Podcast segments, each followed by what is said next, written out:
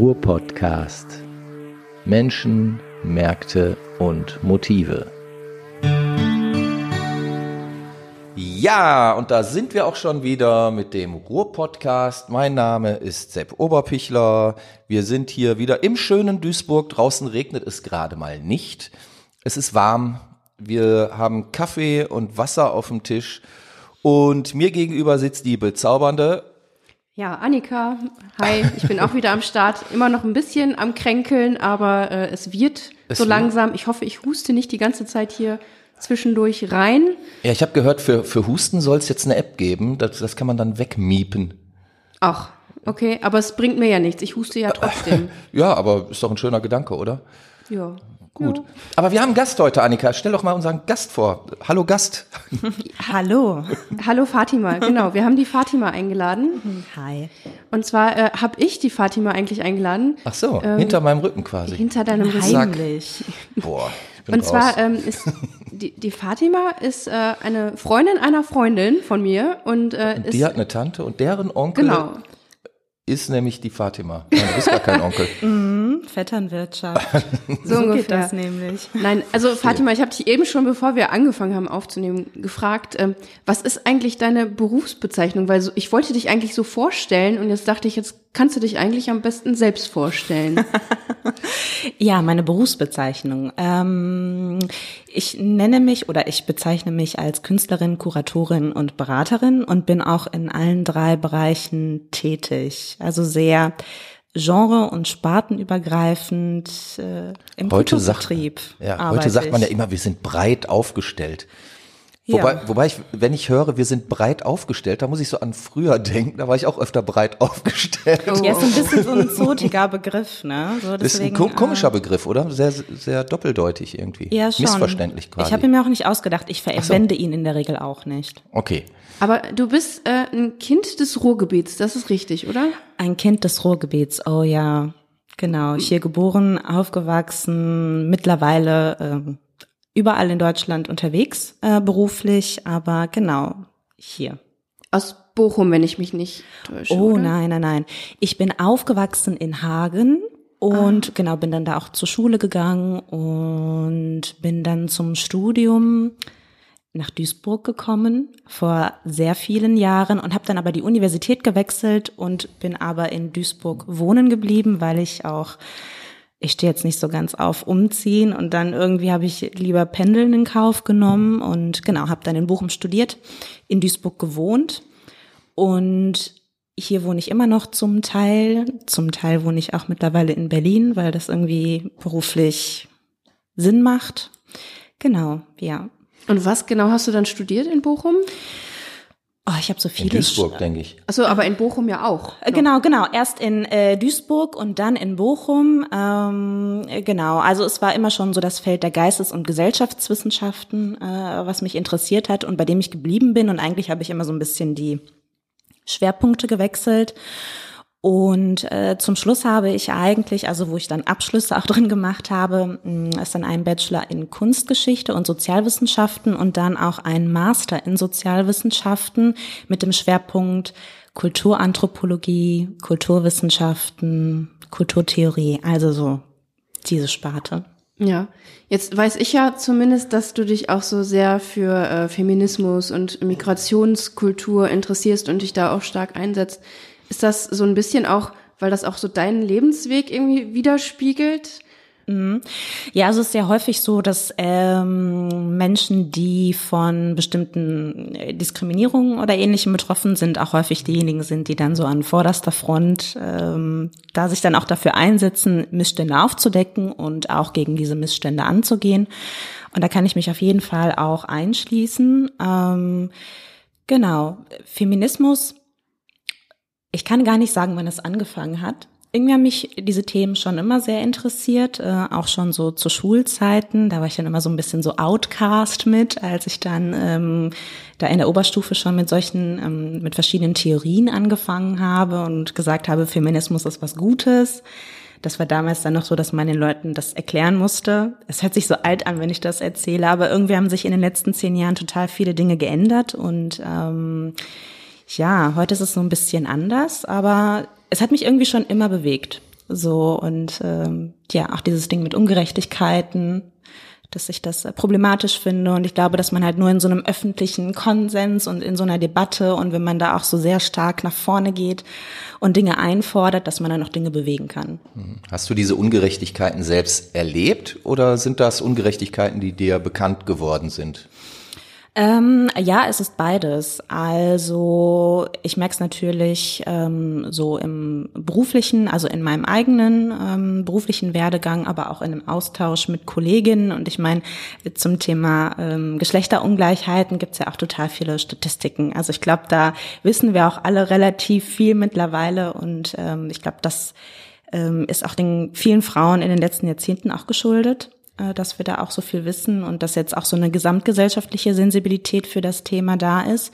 Und klar, also wenn es dann so um das Thema Herkunft geht, ähm, so natürlich habe ich da halt auch immer wieder sehr viel ähm, erleben müssen und ich habe aber auch sehr viele Freunde, die mir dann ähnliche Geschichten erzählen.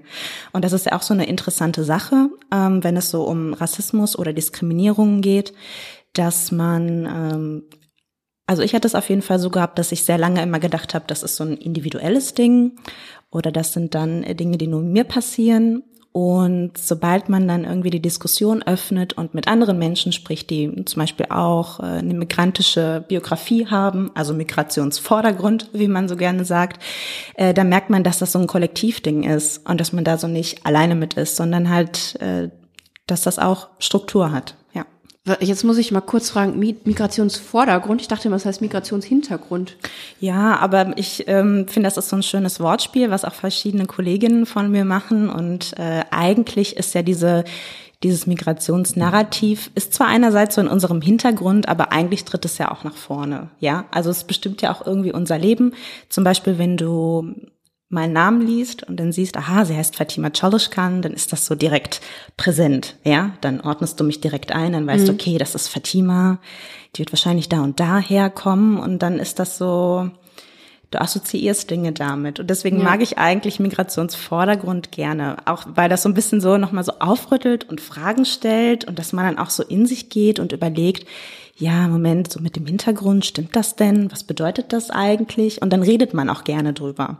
So, und das eröffnet dann so ein Gespräch. Das finde ich eigentlich gut. Ja, ist auf jeden Fall ein spannender Begriff. Also ich würde jetzt aber trotzdem nicht behaupten, dass Migrationshintergrund falsch ist, weil per Definition heißt es ja, dass man in der Generation, in der vorherigen Generation Eltern hat, die nach Deutschland emigriert sind. Das genau, ja. Nö, ach nö, falsch ist das ja nicht, aber ich finde äh, Vordergrund ja, hört sich irgendwie nett spannend. an. Das ist so also, äh, positiv, aber man kann beides verwenden. Man also bringt es dann auf jeden Fall auf eine andere Ebene in, mit in die Diskussion ein. Ja. Ja, ah, das ist auch eher so ein Spaßbegriff, ja. so, ne, so um das so ein bisschen aufzulockern. Man braucht ja auch so eine Sprachvarianz immer, ja. Man kann ja nicht immer dieselben Worte für alles verwenden. Man muss auch mal ein anderes Wort verwenden und da finde ich das ganz gut.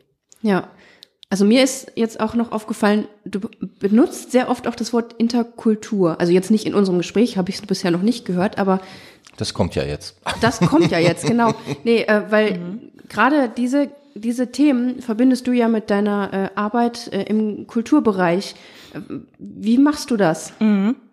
Da muss ich vielleicht noch mal so ein bisschen ausholen und erklären, was ich da so mache, weil ich glaube, das, was ich am Anfang erzählt habe, das ist für viele Leute dann doch noch sehr abstrakt. Ähm, genau, also wenn ich sage, dass ich ähm, so als Kuratorin arbeite oder dass ich Beratung mache, dann bedeutet das, dass ich für, dass ich für Kulturinstitutionen ähm, im Auftrag freiberuflich Programme entwickle und konzipiere.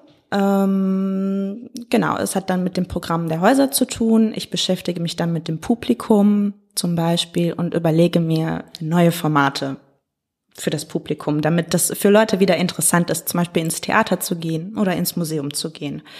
Und genau, Kulturinstitutionen sind für mich ähm, immer Theater, Museen, Konzerthäuser und dann alles so in diesem Bereich von bildenden und darstellenden Künsten. Und da habe ich sowohl quasi mit so kommunalen Einrichtungen oder Landeseinrichtungen gearbeitet, als auch mit der freien Szene. Freie Szene bedeutet, das sind freie Theater oder Kollektive, die ähm, durch Anträge beispielsweise teilweise öffentliche Gelder bekommen, aber nicht diese kontinuierliche Subvention haben. Ja, also die auch sehr davon von Eintrittsgeldern leben und dann halt auch stärkere Unsicherheiten haben. Aber zeitgleich auch andere Freiheiten. Ja, sie müssen sich nicht in Kulturausschüssen rechtfertigen, warum jetzt, ähm, ich weiß nicht, Besucherzahlen äh, stagnieren oder sinken oder ähnliches. So, also es gibt da die beiden Seiten. Und was ich mit Beratung meine, ist, dass ich ähm, ganz konkret für Kultureinrichtungen zum Beispiel Fortbildungen anbiete, weil mittlerweile sagen viele Kulturinstitutionen, Theater, Museen, wir müssen diskriminierungssensibler werden, wir müssen ähm, auch unser Personal überdenken, weil wir sind alle so sehr homogen, ja, also von den Lebensbiografien der Menschen, die bei uns arbeiten, die sind alle sehr ähnlich. Wir müssen das aufbrechen, wir müssen unser Programm verändern, weil wir auch mit ähm, neuen Menschen zu tun haben wollen. Es soll ja die Stadtgesellschaft, so wie sie ist, ja, wie die Stadtgesellschaften im Ruhrgebiet sollen sich für unser Programm interessieren. Ja. Und dazu gehört es eben auch äh, diskriminierungssensibel zu sein, also mhm. sich selbst zu prüfen und zu fragen, wo wo habe ich vielleicht Vorurteile bestimmten Menschen gegenüber und wie sollte ich sie abbauen? Und ja? was machst du dann? Also warum ähm, wirst du dann gebucht im äh, oder wirst du gebucht im klassischen Sinne und mhm. wa was was machst du dann äh, mhm. äh, dort vor Ort? Ähm, also es sind unterschiedliche Formate. Also das eine ist, ähm, dass ich äh, Fortbildungen anbiete mhm. in Form von Workshops. Das sind dann ein oder zwei Tagesworkshops, wo ich dann äh, mit dem Haus dann vorher ganz konkret ins Gespräch gehe und wir dann zusammen herausfinden, was ist eigentlich der Bedarf. Ähm, wo sind noch offene Fragen? Geht es darum, dass man so interne Prozesse ändern möchte in der Belegschaft? Oder geht es darum, das Programm ja, äh, zum Beispiel das Theaterprogramm, so wie es ist, gerade zu prüfen und zu überlegen, okay, ist das jetzt vielleicht alles zu einseitig? Haben wir vielleicht da eine zu starke Brille auf eine bestimmte Form von Publikum? Mhm. Ja, und gibt es ganz viele Menschen in unserer Stadt, die wir mit unserem Programm nicht erreichen, weil wir zum Beispiel eine schwierige Sprache haben ja, oder unser ähm, Ensemble zu einseitig besetzt ist, mhm. die Stücke, die wir anbieten, zu einseitig besetzt sind. So und dann gibt es verschiedene Dinge, die man da besprechen kann im Vorfeld und dann geht es so in die konkrete Arbeit in den Workshops. Und dann ist es natürlich am allerbesten, wenn noch Menschen aus der Leitungsfunktion dabei sind, weil sie ja die wichtigen Entscheidungsträger sind, aber eigentlich sind es Dinge, die die ganze Belegschaft ähm, betreffen und dann arbeiten wir zusammen. Und es gibt dann halt so verschiedene Methoden, um die eigene Haltung zu überprüfen, ähm, um das eigene Programm zu überprüfen. Das wäre jetzt äh, so im Detail zu kleinteilig, aber es, es gibt halt verschiedene Methodenpakete, die man anwenden kann, um sensibel zu werden für bestimmte Themen. Ja, also um es ganz einfach runterzubrechen, um Ungerechtigkeiten zu überprüfen, auch zu überprüfen, so wo bin ich, habe ich vielleicht selbst mhm. Stereotypen noch und welche Konsequenz hat das für meine Arbeit? Ja, also nicht für mich als Privatperson auch, mhm. sondern im beruflichen Kontext. Ja. Machst du denn da äh, in, in Anführungszeichen ähm, jetzt nur äh, die Analysearbeit äh, oder bietest du auch ähm, im weiteren Verlauf des Workshops Lösungen an oder ähm, gibst du Instrumente an die Hand, damit ähm, die Leute vor Ort das Problem vielleicht selber lösen können oder wie auch immer? Äh, es geht immer um den Praxisbezug, ja. Also wenn man dann ähm, am Ende nicht das Gefühl hat, äh, ähm, oder sagen wir so, man muss am Ende etwas in der Hand haben, mit dem man arbeiten kann, mhm. ja. Also mir ist es am allerliebsten, an Beispielen zu arbeiten, sehr konkret zu arbeiten und dass die Institution am Ende das Gefühl hat, okay, gut, ähm, wir haben jetzt so eine Handreichung, mit dem können wir weiter arbeiten. Oder dass man wirklich konkret guckt in der Spielzeit oder in unserem Ausstellungsformat, können wir jetzt ganz konkret für das nächste Jahr das und das ändern. Ja, also wie so Meilensteinpläne zum Beispiel, ähm, die man da gemeinsam setzen kann. Also es sollte nicht nur bei der Analyse stehen bleiben, sondern es muss so organisch sein. Ja, immer so ein bisschen Analyse, aber dann auch in die Praxis anwenden. Mhm. Weil Kommst du da denn ja. immer mit einem Tag hin? Also du hast jetzt eben von einem Tagesseminar gesprochen oder einem Tagesworkshop. Ist das nicht ein bisschen knapp bemessen? Also je nachdem, für welches Haus du jetzt irgendwas machst, da könnte ich mir vorstellen, also wenn ich mir jetzt hier, ich sag jetzt einfach mal äh, Lehmbruck Museum oder so und man, man dort auf so eine Problematik ähm, zu sprechen kommt, das sind ja mitunter auch äh, einfach viel zu viele Personen, die mit einbezogen werden müssen. Also ich stelle mir schon vor, dass man dann vielleicht, mhm. um überhaupt erstmal Möglichkeiten aufzeigen zu können, da vielleicht drei Tage oder so mit den Personen im Haus sprechen und arbeiten muss. Oder wie, wie siehst du das? Es kommt natürlich darauf an, was die Fragestellung oder das Problem im Haus ist. Mhm.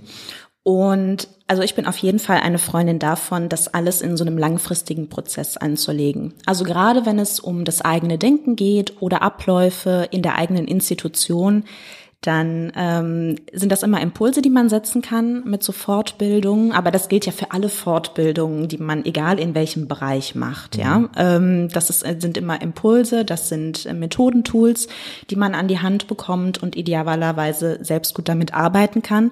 Aber andererseits ist natürlich das Ideal, dass man das immer wieder macht, äh, dass man sich da immer wieder überprüft und auch in bestimmten Abständen immer wieder diese Workshops auch bucht. Und mhm. da gibt's natürlich auch gute Beispiele. Also Theater zum Beispiel, die sich das sehr ernsthaft, ähm, diese Wandlungen auf die Fahne schreiben und dann, ähm, äh, dann auch diese Workshops ganz regelmäßig machen, über ein Jahr verteilt. Ah, okay.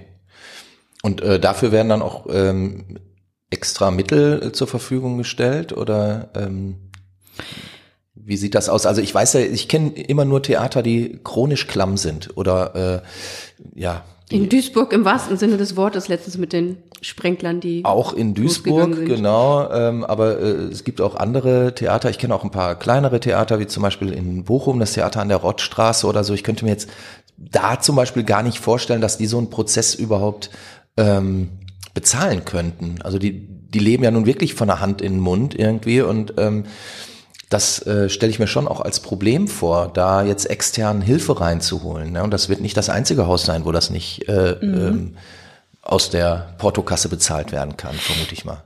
Da sprichst du natürlich so ein ähm, strukturelles Problem an, wo man sich die Frage stellen kann, ähm, Warum gibt es dann keine Unterstützung für diese Häuser? Also häufig ist das dann Aufgabe der Kommunen oder des Landes, auch wenn es eine freie Einrichtung ist, ähm, auch zu sagen, okay, gut, die Theaterlandschaft sollten wir unterstützen, dass sie ähm, ihr Personal und ihr Angebot verbessern können.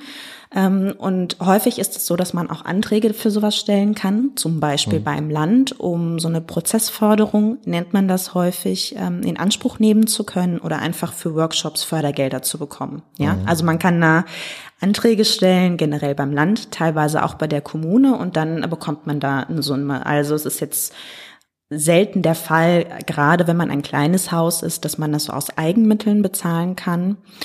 Ähm, genau, so. Und dann ist natürlich auch mal die Frage, hat man immer auch so Kapazitäten, diese Anträge zu stellen und so weiter. Aber da denke ich, ist es ja auch so eine öffentliche Aufgabe eigentlich. Und eigentlich müssten öffentliche Verwaltungen auch daran interessiert sein, dass sich äh, Kulturinstitutionen verbessern und dahingehend auch Hilfestellungen leisten. Aber da müsste sich ja dann jemand äh, drum kümmern, auch drum kümmern wollen. Also ich kann mir jetzt schwer vor, äh, vorstellen, dass es in der Verwaltung äh, Menschen gibt, die sagen, oh, äh, in dem Theater scheint es ja ein ähm, äh, scheint es eine Notwendigkeit zu sein, mal Hilfe von außen dazu zu holen. Ich kümmere mich mal. Also, also, da gibt es, ähm, nee, also da gibt es schon auch, ähm, also auch in NRW immer mal wieder ähm, Personen in Verwaltung oder in den Kulturdezernaten der Städte auch, die sich auch dafür interessieren und mhm. dafür einsetzen und da auch aktiv handeln.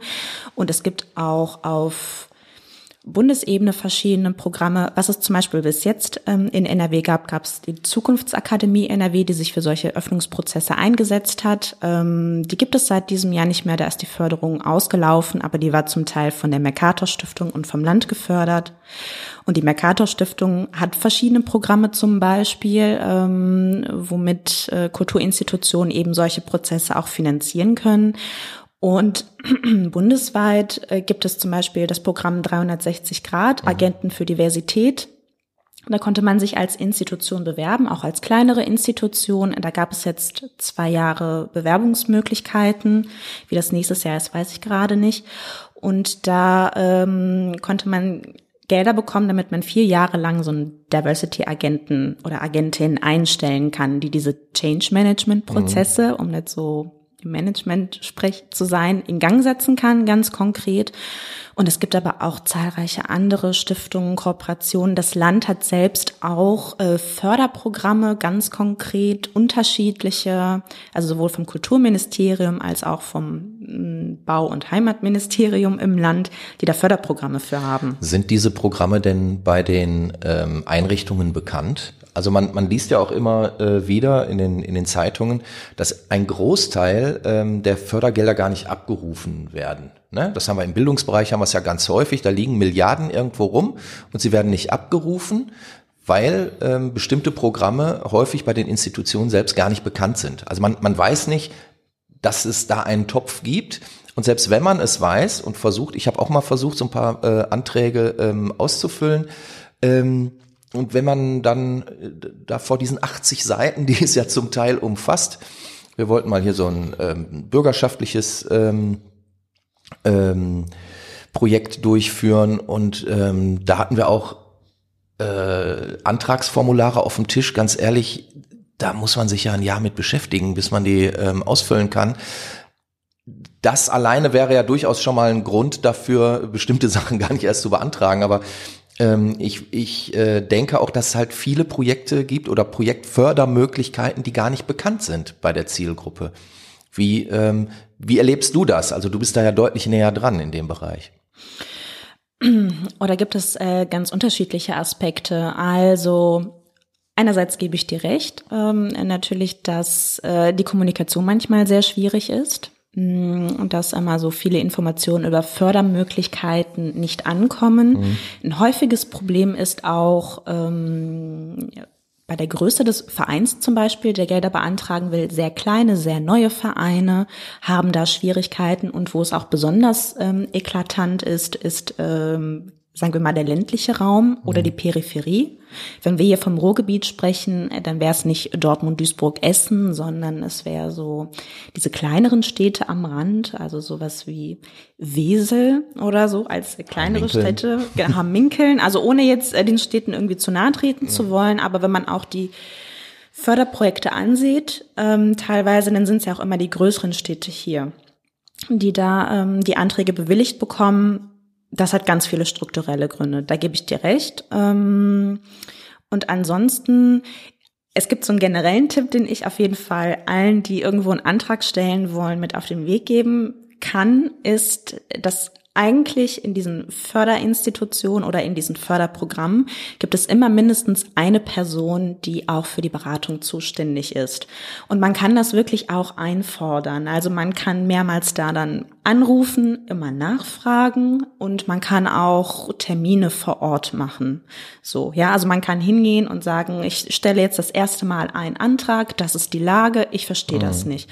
Und bei den allermeisten Fördertöpfen helfen dir auch. Also ich arbeite selbst auch freiberuflich für einen Förderfonds und mache da Beratung. Und äh, einer meiner genau, Hauptjobs ist es, nicht nur intern zu beraten, sondern auch potenzielle Förderprojekte. So und äh, da ist es dann auch so, dass ich dann teilweise sehr intensive Gespräche mit den Leuten führe, die einen Antrag stellen wollen und ich bin dann auch im Austausch mit Kolleginnen und das machen viele Leute auch sehr gerne, weil natürlich ganz viele auch in, oder die Förderprogramme haben auch ein Interesse daran, neue Projekte mit reinzubringen und ähm, dass spannende Anträge und spannende Projekte auch realisiert werden können. So, ne? also da ist man eigentlich erst immer auf so einer sehr wohlwollenden ähm, Seite, auch wenn natürlich hinterher geprüft und ausgesiebt wird. Aber das kann man auch für sich einfordern. Und man kann dann auch nachfragen, wenn man vielleicht den Eindruck hat, so das passt doch nicht zu mir nach Alternativfördermöglichkeiten, weil eigentlich als Förderprogramm kennst du ganz viele andere Förderprogramme und kannst dann Empfehlungen aussprechen. Hier, guck noch mal da oder da ist jetzt was aufgeschrieben. Ähm, genau, ja, aber man muss häufig selbst den ersten Schritt dann machen. Das stimmt mhm. schon. Ich würde jetzt gerne noch mal an was ganz anderes anknüpfen. Ja kurz mal einen oh, harten Break. Du hattest vorhin irgendwann mal gesagt, du bist auch in Berlin tätig. Richtig. Und jetzt hatten wir auch in einer anderen Podcast-Folge mal jemanden aus Berlin, der sich so von außen mal äh, den Blick gewagt hat aufs Ruhrgebiet. Wie siehst du das denn? Gibt es Unterschiede in der kulturellen Arbeit zwischen Berlin und dem Ruhrgebiet? Ja, Klar, also es gibt äh, ganz viele Unterschiede. Ähm, ich glaube, ich fände es aber auch ganz schwierig, Berlin und das Ruhrgebiet zu vergleichen, weil die Geschichte ja auch immer so sehr verschieden war. Also im Laufe der Geschichte von Deutschland, so historisch gesehen, war ja Berlin ja auch immer Hauptstadt oder sehr viel Hauptstadt und dadurch gibt es dann auch strukturelle Vorteile und keine Stadt aus dem Ruhrgebiet war das ja jemals. Das wäre schon immer also nicht schon immer, aber halt sehr lange einfach Industrieregion. Und das merkt man natürlich auch, ähm, auch im kulturellen Bereich, ähm, dass es da weniger Einrichtungen gibt, dass es da auch weniger Personal gibt oder weniger fachkundige Menschen, weil die ja doch alle dann auch abgewandert sind in den letzten Jahren in die großen Städte, nicht nur Berlin, auch München und Hamburg. Und ähm, genau, also man merkt das natürlich schon in den Strukturen. Also ich habe heute zum Beispiel ein langes Gespräch mit einem Landesverband in Berlin gehabt, ähm, ja, dem Landesverband für Darstellende Künste. Und dann haben wir so einen sehr intensiven Austausch darüber gehabt, welche Unterprogramme es da noch gibt und dass diese Unterprogramme eigene Fachtagungen machen. Und ähm, in Nordrhein-Westfalen oder im Ruhrgebiet dann auch ganz konkret, da ist es auch häufig alles viel kleiner dann. Ähm Aber wir haben doch hier auch große, große Häuser, große ähm, ähm, Museen, große Theater ähm, etc. pp. Also es, man kann ja jetzt nicht sagen, im Ruhrgebiet ist weniger los als in Berlin. So würde ich das. Äh, nee, ich habe jetzt auch die, die strukturelle Seite gemeint, also die Seite vom, äh, vom Land und der Kommunen, was sie selbst an Programmen ähm, darbieten können, welche Unterstützungsmöglichkeiten ha sie haben und äh, welche personellen Ressourcen. Und das ist dann okay. natürlich dann mhm. auch schon immer alles auch kleiner und das ist ja auch immer alles sehr stärker aufgeteilt. Also man hat hier ja auch ähm, verschiedene Bezirksregierungen.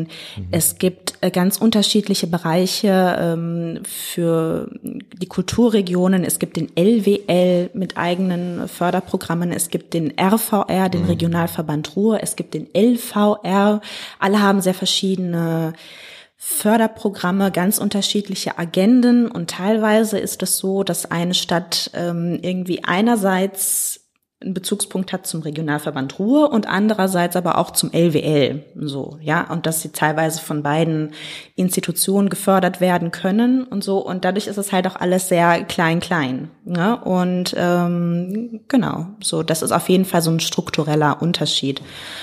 Und ob man dann jetzt irgendwie sagen kann, ja, wir haben jetzt weniger Museen oder mehr oder ist es mehr kulturell los oder so, das ist ja auch immer so eine weiche Frage. Das kommt ja auch drauf an, was du magst und wo du hinguckst und wo du deinen Fokus hast. Ne? Aber wie ist das denn, wenn man jetzt, ähm, also wenn du jetzt in Berlin bist, die wissen, da kommt jetzt die Frau Czalischkan und äh, die kommt hier als Kuratorin. Triffst du da irgendwie auch auf, auf irgendwelche Problematiken, dass die sagen, oh, die kommt aus dem Ruhrgebiet, die haben da aber jetzt nicht so viel Kultur, da ist nur irgendwie, keine Ahnung, da wird der kulturelle Bordstein ab 6 Uhr abends hochgeklappt, da ist nichts los. Und also triffst du da irgendwie auf Vorurteile, dass du jetzt äh, aus dem Ruhrgebiet nach Berlin kommst und dich da irgendwie äh, durchsetzen möchtest mit deiner hm. Arbeit? Ich hatte einmal so ein Gespräch mit einem Kuratoren gehabt, aber der war generell sehr komisch. Äh, also in vielen Dingen, äh, da hatten wir so ein Gespräch und dann hat er erst so einen blöden Spruch zu meinem Namen von sich gelassen und dann danach so ein Witz äh, ich kann es nicht mehr so wieder so gut wiedergeben, ist auch glaube ich egal, aber er hat das auch so ein bisschen belächelt, dass ich aus dem Ruhrgebiet kam. Und dann kamen dann halt auch diese verschiedenen Dinge zusammen, ne, so Migrantenkind, Ruhrgebiet, junge Frau, so ganz schlecht, aber das war jetzt so ein Einzelfall. Ähm, ansonsten habe ich immer einen ganz positiven Austausch, auch so über die Inhalte, weil um jetzt so wieder ein anderes Thema aufzugreifen, wenn man jetzt so an diese diskriminierungskritische Arbeit denkt für Kulturinstitutionen, dann ist der Austausch immer spannend, weil die Regionen dann doch ganz verschieden sind und ähm, ich habe da eigentlich immer einen sehr positiven Austausch und immer sehr wohlwollend. Also die Leute sind da sehr nett zu mir im beruflichen Kontext und äh, immer sehr einladend und man lädt sich dann ja auch gegenseitig ein und das ist sehr schön. Mhm. Also ich meine, was ähnliches hatte ja auch seinerzeit der Recke äh, gesagt, ne? der, der auch gesagt hat, also dass, dass Berlin und Ruhrgebiet gut zueinander passt. Also dass man vielleicht in manchen Fragen auch ähnlich tickt. Oder siehst du das anders? Na, die Direktheit und die Schroffheit im persönlichen Umgang sind sehr ähnlich. ja, also so Berliner und Ruhrpott-Schnauze. Dialekt ist so ein bisschen verschieden, aber so die Intention aus dem Herzen heraus ist doch ähnlich. Ja, das denke ich, meinte er auch. Aus dem Herzen heraus ist ja noch ein, ein gutes Stichwort. Hast du noch irgendwelche Herzensangelegenheiten, also irgendwelche Themen oder Projekte, die dir am, sehr am Herzen liegen, die jetzt so für die Zukunft noch geplant sind? Ja, ein ganz konkretes Projekt, ähm, was einen unheimlich starken Ruhrgebietsbezug auch hat. Und zwar habe ich ähm, mit einer Kollegin zusammen, äh, Nesrin Tansch, ähm, ein Projekt kuratiert, künstlerisch geleitet, über einen Schriftsteller des Ruhrgebietes, nämlich Fakir Baykurt. Der ist, ich glaube, 1979 ähm, nach Deutschland emigriert und hat in Duisburg gelebt und hier ganz, ganz viele Bücher geschrieben in türkischer Sprache. Und es sind nur sehr wenige von seinen Werken ins Deutsche übersetzt, das meiste nicht. Ein Buch, was unübersetzt blieb bis heute, also seit 20 Jahren, 30 Jahren, äh, ist Duisburg Trainee, der Zug nach Duisburg. Und wir haben äh, eine Literaturkarte zu diesem Buch gemacht. Ja, also wir haben uns die einzelnen, das ist ein Erzählband, und wir haben uns die einzelnen Erzählungen angesehen und dann mit einer Künstlerin zusammen, einer Duisburger Künstlerin Silvia Dirkes, äh, eine Literaturkarte gemacht, in der wir die Geschichten, Zitate, Bilder, ProtagonistInnen äh, wiederfinden die Karte wird zweimal zwei Meter groß sein und die ist jetzt äh, endlich in den Druck gegangen und am 22. November gibt es die große Eröffnung im Internationalen Zentrum in Duisburg am Flachsmarkt. Das ist neben dem äh, Stadtmuseum, am, genau, genau, am, am Innenhafen. Genau, mhm. am 22. November 2019 ist die Eröffnung und danach wird die Karte wandern. Sie ist dann eine Woche später im Atelier Automatik in Bochum zu sehen und dann gibt es auch Gespräche für das nächste Jahr mit Museen im Ruhrgebiet, die die Karte auch zeigen wollen. Genau. Und äh, ich bin sehr, sehr froh und wir sind alle sehr, sehr stolz äh, auf diese wunderbare Karte. Und äh, das ist auch so ein bisschen so ein Geschenk von uns an die Duisburger Stadtgesellschaft ein bisschen, dass sie so einen ihrer wichtigen Literaten ähm, so in einer Karte nochmal gezeigt bekommen. Und damit vielleicht besser kennenlernt. Ja. Und wird das Buch denn jetzt übersetzt oder nicht? Tja, das ist dann natürlich so die Frage, ne? Also wenn ihr jetzt äh, ein Verleger aufmerksam zugehört hat, wir sind bereit. Wir haben ja auch sehr, sehr viele Teile übersetzen müssen für die Karte. Die ist mhm. ja bilingual, also in Teilen Deutsch, aber auch in Teilen Türkisch. Ähm, ja, also diese Sache mit ähm, Übersetzung und Verlegern, das ist nochmal so eine eigene Geschichte. Wir würden es uns wünschen, wenn es da mehr Aufmerksamkeit gibt, sowohl für diese türkischsprachige Literatur, aber es gibt ja auch noch andere Literatur im Ruhrgebiet. Es gibt so viele großartige, vergessene KünstlerInnen, Künstler, zum Beispiel aus den 80er Jahren. Und ähm, also ich würde mir da generell mehr Interesse und mehr Sensibilität von wünschen, für wünschen, weil es gibt wirklich so großartige Geschenke von all diesen Menschen, die hier hingewandert sind und in den letzten Jahrzehnten so viel gewirkt haben hier. Mhm. Ich finde das ein perfektes Schlusswort, oder? Ja, fand ich auch. Ganz großartig. Ich halte mich zurück. Ich sage einfach nur herzlichen Dank. Ich danke euch. Und äh, ich bin raus. Ja, danke Fatima. Ich komme auf jeden Fall mal die Literaturkarte anschauen. Oh, wunderbar, da freue ich mich. Wir packen auch noch mal in die Show Notes ein paar Infos dazu rein. ja, das machen wir. Ja, dann vielen Dank und äh, bis dahin. Bis dahin. Alles Gute. Danke. Tschüss. Tschüss. Ruhr Podcast.